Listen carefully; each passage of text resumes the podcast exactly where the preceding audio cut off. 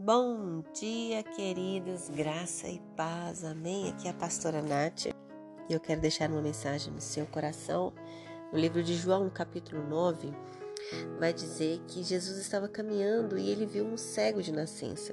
E os seus discípulos perguntaram: Mestre, quem pecou, este ou seus pais, para que nascessem cego? E Jesus lhe respondeu: Nem ele pecou, nem os seus pais mas foi para que se manifestem nele as obras de Deus. Amém. Queridos, muitas vezes acreditamos que fomos culpados por algo que aconteceu, não é verdade? Às vezes olhamos para trás e falamos: se eu pudesse, eu faria diferente.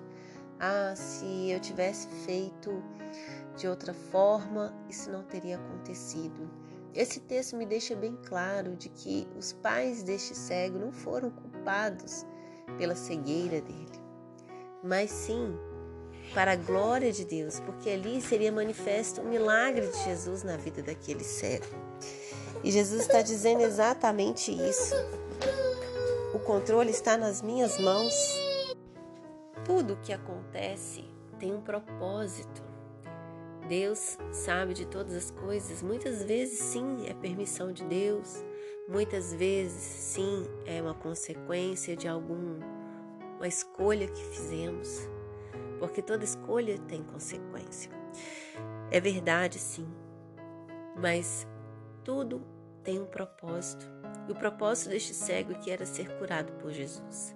Era ser manifestada a glória dele na vida daquele cego. E eu aprendo com essa palavra exatamente isso. Não se culpe por algum erro. Não se culpe por algo que aconteceu. Agradeça ao Senhor. Confia que tudo tem um propósito. Muitas coisas ruins se transformam em bênção. Muitas coisas que acontecem na nossa vida que no momento é ruim, mas muito tempo depois ou algum tempo depois entendemos o porquê que aquilo aconteceu. Eu tenho certeza que alguns de vocês já tiveram essa experiência. E então ali, Jesus coloca o lodo nos olhos do cego e, fale com, e fala com ele para ele lavar no tanque. E ele foi imediatamente. Aquele cego acreditou, acreditou que o milagre poderia chegar acreditou naquele homem que estava passando e passou lodo nos seus olhos e disse que ele seria, que ele veria novamente.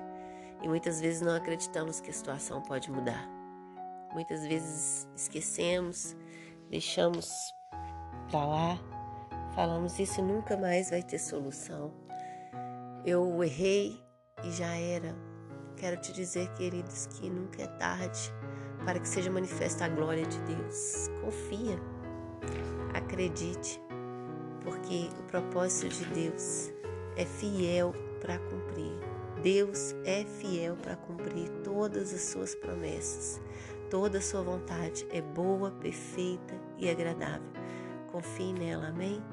Senhor, em nome de Jesus, que nesta manhã nós possamos confiar no Senhor, possamos descansar nos teus propósitos todas as circunstâncias que nos causam dor, que nos causam tristeza, venham ser revestidos em bênção, Deus, e seja para a honra e glória do Senhor, porque sabemos que o Senhor quer o melhor para nós.